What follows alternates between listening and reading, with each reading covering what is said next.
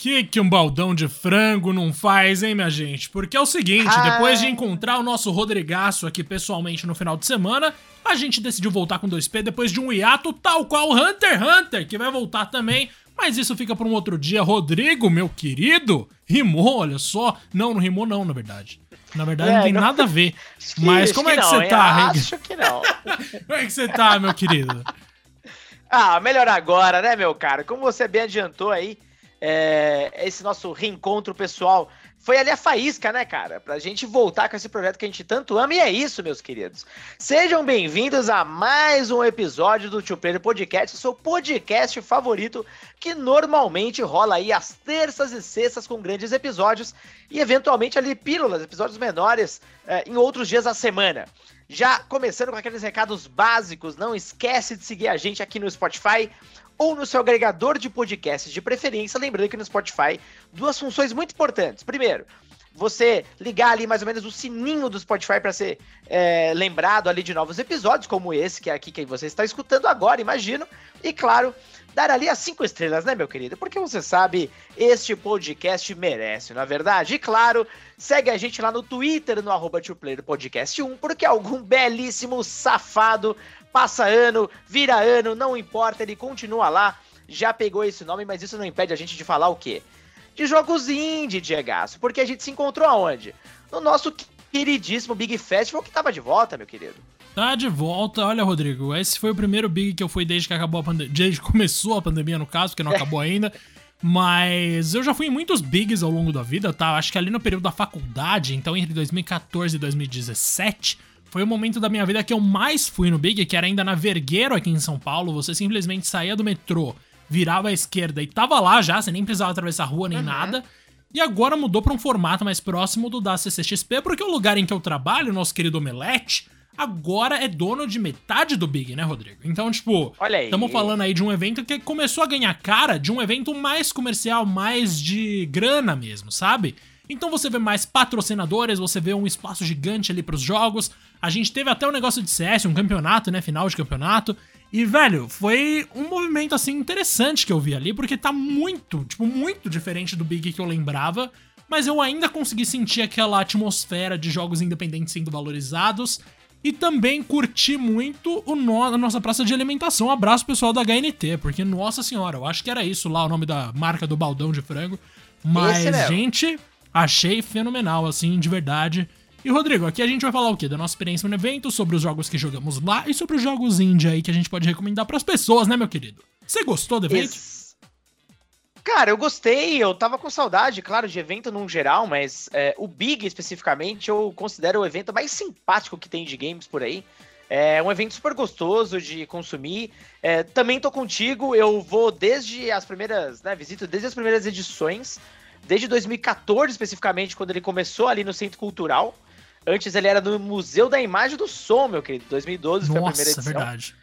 cheguei a ir também, mas o que eu tenho mais memórias vívidas ali é do Centro Cultural mesmo, justamente o que você falou, era mais acessível. Depois, ali em 2019, ele foi pro Clube OMS, ali na Paulista. Então foi igualmente acessível, claro, por um metrô em tudo quanto é lugar, e era gratuito, né, o acesso. Agora mudou um pouco, como você falou, ele tem áreas agora de um evento um pouco mais estruturado, com mais investimento. No São Paulo Expo, então pertinho aqui de casa, inclusive, e com preço de entrada, se não me engano, né, Jagaço? O preço cheira a 40, com a op- a opção ali de meia, né, para estudante, por exemplo, custando 20 reais.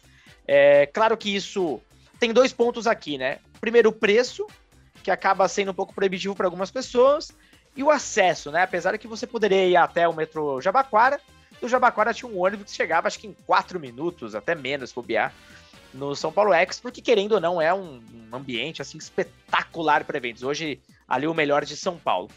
Mas no geral eu gostei, cara. Ainda tinha o feeling de Big. A gente tá nessa dúvida como que vai ser o ano que vem. Mas ainda é um evento dedicado aos jogos indie. E você, no geral, o que, que você achou? Cara, eu só vou fazer uma crítica aqui à minha empresa, porque, desculpa, não, ninguém me falou que eu não podia falar mal, então, desculpa, Omelete. Por favor. Mas, cara, é o seguinte, eu, tive, eu cheguei lá, eu tive que andar, tipo, 800 metros, quase um quilômetro pra chegar no lugar, e tava mó sol. E eu fiquei tão revoltado com isso, porque podia ser em algum pavilhão mais próximo, né? Mas tudo bem, Ah, talvez eu tenha chegado pelo lugar errado. É, exato.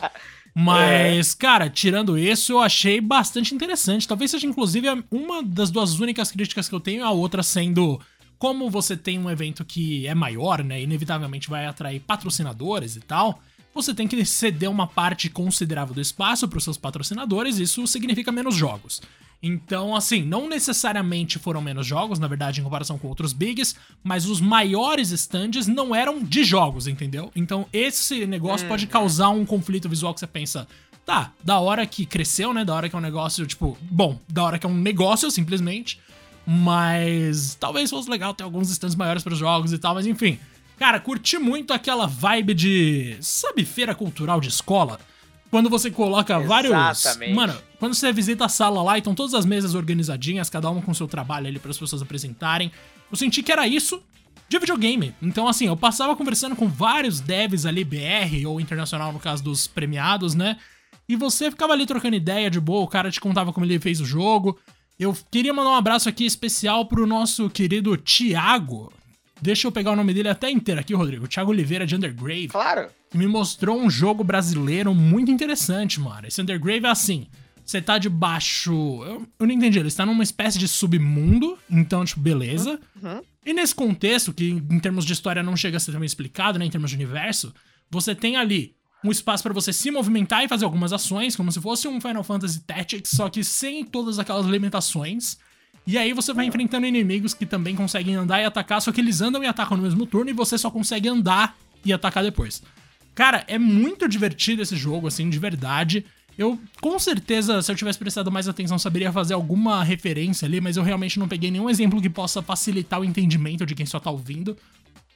Mas, ó, ele me falou naquele dia lá do evento, que foi durante o final de semana aí dos dias 10 e 9 de julho, que eu fui pelo menos, antes disso já tava rolando, que ia chegar no dia 13 de julho de 2022 nas plataformas aí no Steam e no Epic Games. Então, pros interessados, Undergrave é um jogo brasileiro que merece muita atenção de vocês. E das coisas que eu joguei, eu comecei logo com essa, se eu não me engano, e depois eu fui impactado por uma outra, Rodrigo, que eu vou deixar para daqui a Diga pouco. Diga pra mim. Ah, eu queria hum. que você falasse antes, meu querido, porque você ah, também. Por favor. Quando eu trombei com você lá, eu pensei, cara, sucesso. Se um evento atraiu o Rodrigo Rossano, é porque já deu certo tudo, meu querido. Que isso, meu querido. A verdade é que é, eu compartilho muito dessa sua sensação do que é o Big é muito legal você ter esse acesso aos desenvolvedores. É outra vibe, por exemplo, comparado com a BGS da vida, onde você está lidando ali com as maiores.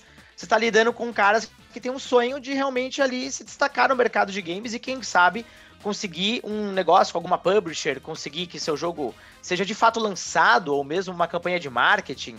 Você está lidando com sonhos e é muito legal ver ali o sorriso do cara quando você para para testar o jogo dele e ele, com toda a empolgação do mundo, vem te contar um pouco de, da experiência, de como foi o desenvolvimento. E muitas vezes, né, Diego, é, foi uma pessoa só que desenvolveu, cara. É o pois exemplo é. de um game que eu quero mencionar aqui. É, é, você chegou a testar um que estava naquela ala mais ali ao fundo do, do, do pavilhão principal, onde tinha vários jogos, né? Então, é como você falou, parece é, feira cultural mesmo, várias banquinhas assim. E aí tinha um que chamava Piracrash. É, Nossa, eu vi, eu vi a placa, tava bem chamativo, né? Tava, eu vi Cara, tava. esse jogo tava chamando muita atenção, foi feito por uma pessoa só. E ele é quase como uma evolução, ou enfim, um derivado de Pong, mas com visuais tipo, muito atraentes. Me lembra até os visuais dos jogos do Mario, inclusive até pelas colorizações, pelas texturas e tal. Muito bonito mesmo, com bastante variação. E, cara, basicamente ele tava me contando um pouco da história, e isso que é uma das coisas mais legais do Big, novamente onde ele tinha basicamente ali comprado os assets, né, de uma forma legal, evidentemente. Você pode fazer isso até para acelerar o teu desenvolvimento, mas toda a ideia por trás, o conceito ele foi explicando, cara, sensacional. E começou a lotar, sabe? Uma hora ali, todo mundo, uh, uma galera até mais velha se identificando, falando, porra, que da hora, parece um Pong diferentão e tal. Então, é o tipo de jogo que você encontra por ali uma, uma joia, vamos dizer, perdida ali no meio.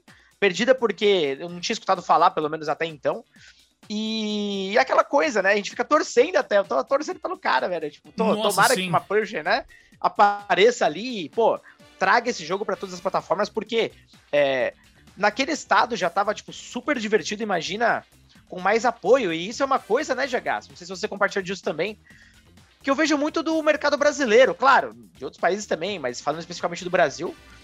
Tem muita criatividade, velho, no meio e talvez nem tanto recurso ainda, mas isso tem mudado bastante. E um dado que vocês, inclusive, trouxeram ali no Enemy, e me surpreendeu muito, meu irmão, o Brasil já tem, fizeram um levantamento, né? Um estúdio do Big. O Brasil já tem mais de mil estúdios de games. É, é... coisa pra caramba, meu querido. Nossa Ué, senhora. É muita coisa, cara. Aparentemente ali um pouco mais da metade estão aqui na zona né, no sudeste. Aí depois você parte ali pra zona sul, uh, pra zona, pra região sul. Depois você parte ali pro nordeste e norte, né? Com um pouco menos. Mas mesmo assim, estão espalhados pelo Brasil inteiro.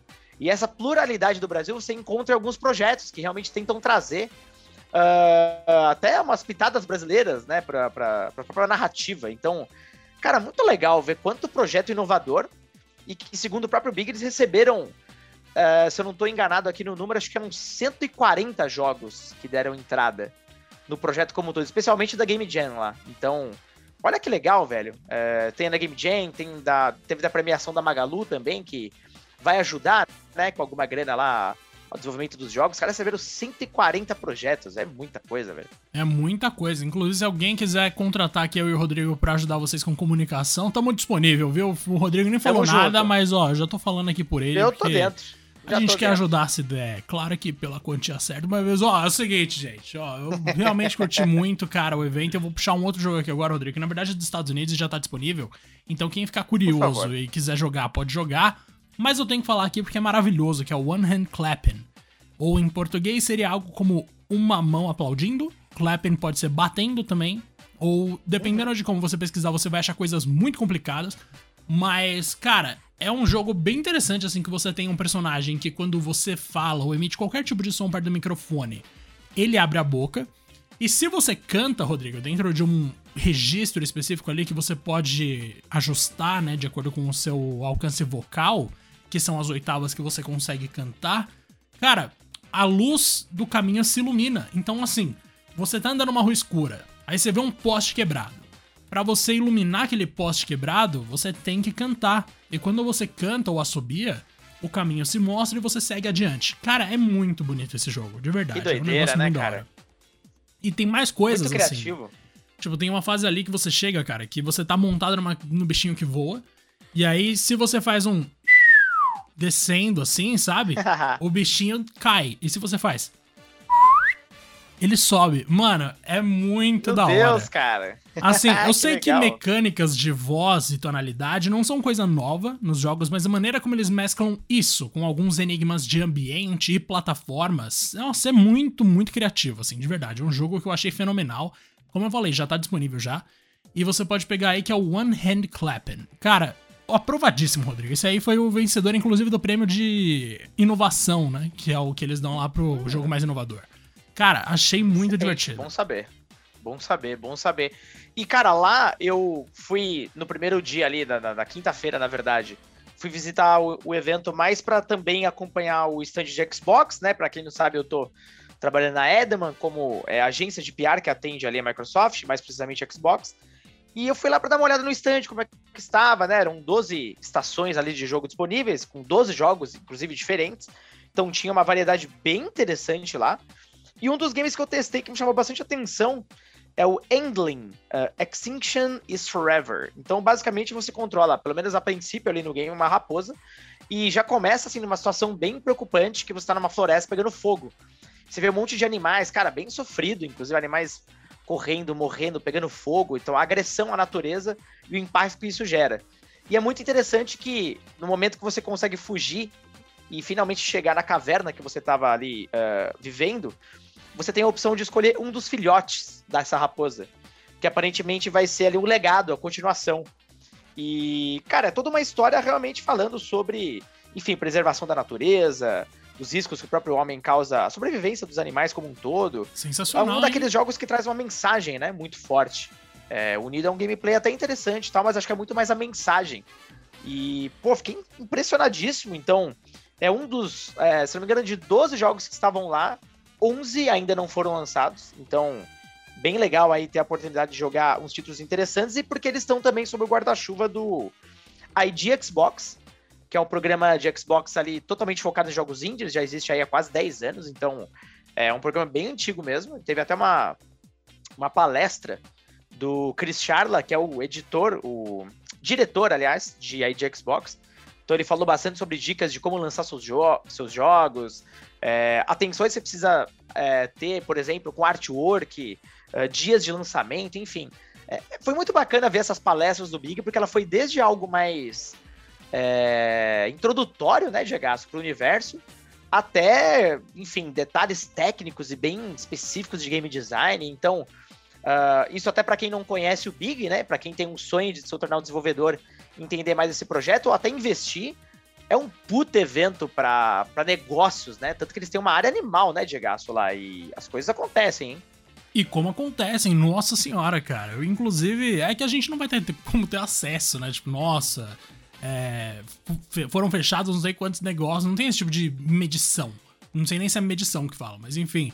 Tem muita gente importante ali pra gente conversar, né? Em termos de relevância dentro da indústria, de todas as empresas que vocês imaginarem. Tinha gente de todo quanto é canto do mundo naquele lugar, eu ouvi vários idiomas. Uhum. Inclusive, a quantidade de gringo me chocou. Os outros bigs não tinham Muitos, essa quantidade né? de gringo, mano.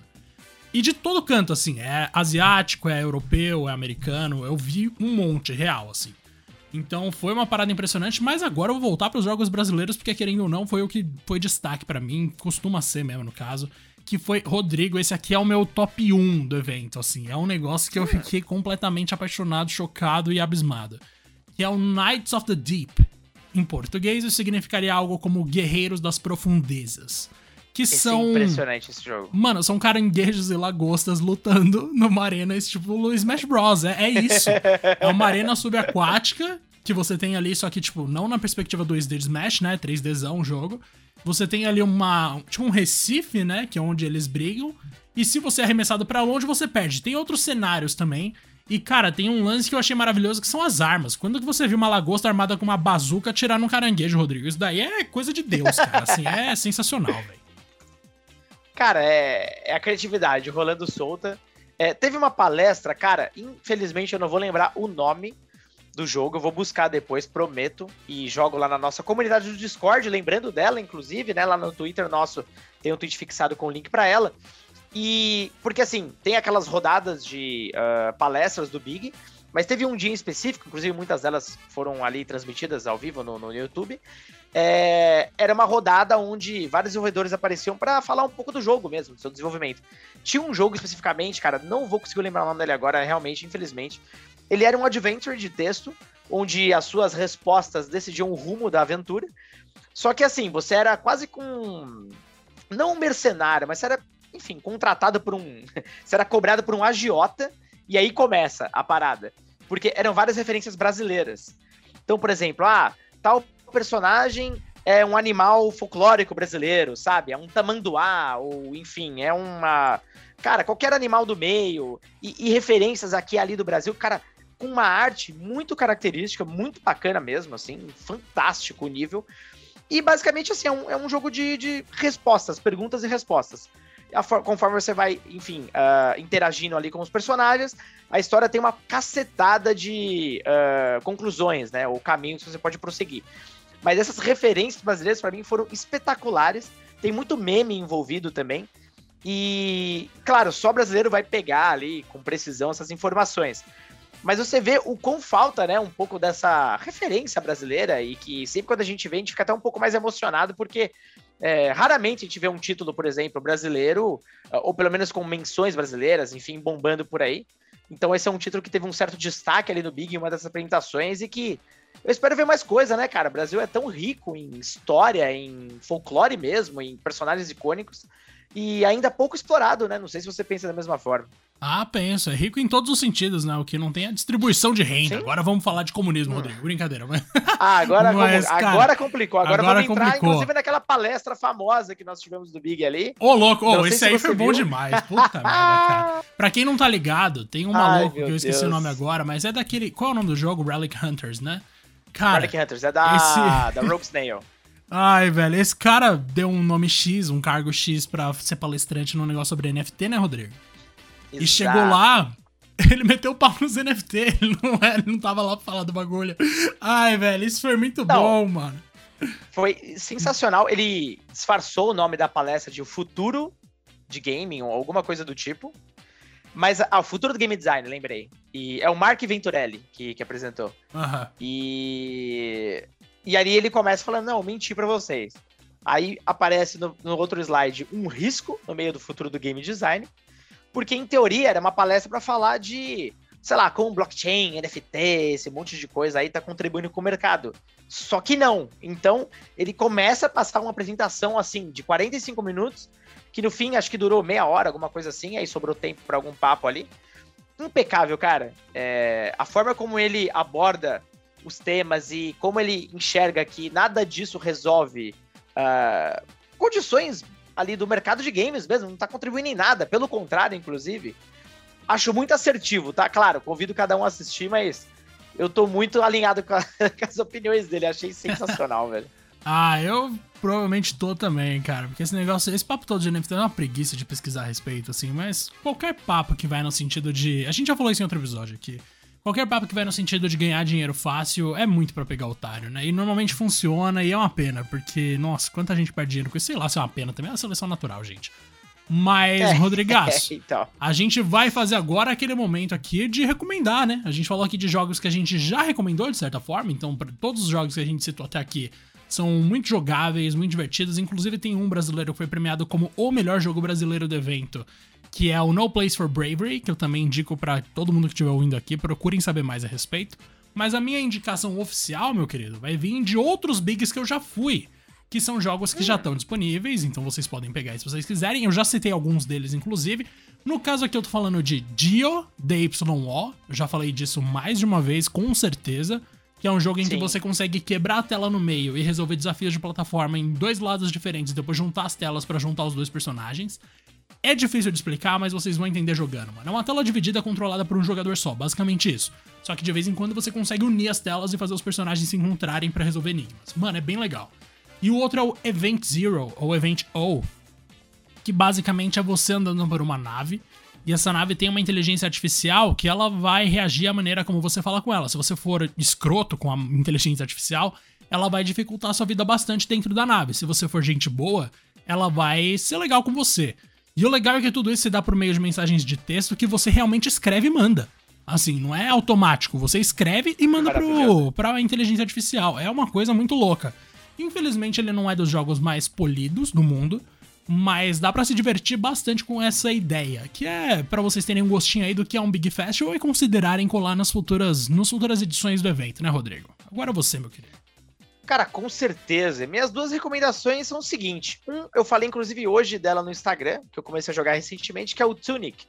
É, era um game que tinha sido sabe, super é, elogiado e que finalmente chegou ali ao Xbox, então eu joguei no, no Game Pass.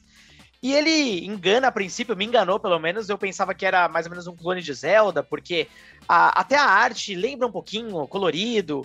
Inclusive o personagem, não associando com o Link, claro, mas é uma raposa com espada e escudo, até lembra um pouco os próprios armamentos do Link, esteticamente falando. Mas, cara, é um jogo eh, de aventura e ação super desafiador. É, ele é difícil mesmo. Cada checkpoint que você recupera sua energia é meio Souls, então você usa e tem ali, por, eh, por contrapartida, né? Todos os inimigos são ressuscitados. E ele te joga num mundo onde você vai explorar e se vira, cara. Não tem muita explicação, não. O que eu acho interessante é que você vai encontrando fragmentos de explicação dos sistemas do jogo e eles funcionam como um manual. Como se fosse um manual de jogo antigo, dos anos 90, dos anos 80, que era manual de folha mesmo. Hum, Então você aperta um dos botões, ele abre esse manual e ele vai sendo completado aos poucos. E o desenho do manual, como se fossem os desenhos de jogos do Mega Drive, Super Nintendo e tal, ele vai te explicando mais ou menos as coisas com ilustrações e coisas do tipo. Tipo, bem criativo mesmo. Mas assim, não se engane com o visual, tá? É um jogo bem difícil, mas bem prazeroso. E o outro, que é completamente o oposto, é uma coisa muito mais contemplativa, é o The Artful Escape. Esse joguei por causa do Game Pass também. E ele é muito mais uma experiência audiovisual. Então ele não tem dificuldade nenhuma, pelo contrário. Ah, é basicamente ele foca na narrativa de um personagem que ele é um músico. é, ele vive à sombra do tio dele, então existe uma cobrança absurda, porque ele foi um músico folk lá, lendário e tal. Ele tem toda uma responsabilidade, né, em cima dele, porque o tio dele faleceu, então ele é meio que o sucessor. E ali ele começa, no dia que vai ter uma grande apresentação dele, é, chega um cara, um ser, parece iluminado, super esquisito, que pega ele pela mão e leva ele para uma experiência lúdica, para ele, sei lá, aprender o valor da música, entender o significado da vida. Cara, é uma coisa muito louca. Tô explicando bem por cima mesmo, porque é só experimentando para você entender. E basicamente ali o Francis vai despertando o lado criativo dele. É, ele vai se moldando e, cara, visualmente falando, é um espetáculo à parte. Parece uma, uma pintura, às vezes, muito bonito mesmo. E aí você, ele, lógico, música tá muito envolvida, né? Então você tem uma guitarra mágica ali que você vai fazendo umas combinações de botões. E tudo isso impacta visualmente no cenário. Tipo, cara, é animal. Ao completo do. Diferente do Tunic, que você passa um pouco de estresse, nesse aqui é zen total, é apreciar mesmo o visual, a música e uma história que, cara, é bem interessante mesmo. Então, esse acho que foi um dos jogos que eu mais usei botão share ali do Xbox, cara, de salvar a imagem e tal, porque é muito bonito, é, é, é arte pura mesmo. Pô, gostei que você falou desses jogos, cara. O Tonic é um que, se eu não me engano, tá até baixado aqui já. Eu só preciso jogar. Olha aí. Mas, olha aí. pô, sensacional, Rodrigo. Eu gostei muito de voltar. A gente voltou até com recomendação. Olha que dedicação é essa. Cara. Nossa, coisa linda, coisa linda. Só tenho a agradecer aí, meu querido. Ah, eu também tava sentindo. E agora que a gente voltou, a gente deve continuar. Então, vamos, vamos ver o que vai acontecer, mas acho que a gente vai. Então tá tudo certo. Rodrigaço, um abraço para você, meu querido. Um abraço para todo mundo que colou no Big, todo mundo que não colou no Big, todo mundo que tirou foto comigo, todo mundo que me ignorou. Tudo bem, tá tudo certo. Cara, a gente gosta muito disso aqui, é isso que tá valendo e já sabe, né? Para mais coisas aí é só você continuar ligadinho no 2P, seguir a gente onde quer que você estiver ouvindo. E mais uma vez, um abraço pro meu Rodrigaço. Tudo de melhor pro senhor, viu? Porra, Diegaço mesmo, meu querido. Que bom te rever, que bom a gente gravar de novo. E que agora é só a gente continuar, viu? Grande abraço para você, galera. Curtam jogos indie e também muito feliz ali de ter reencontrado tanta gente boa naquele evento. Né? Que voltem os bons eventos, né, galera? Grande abraço a todos e até o próximo episódio.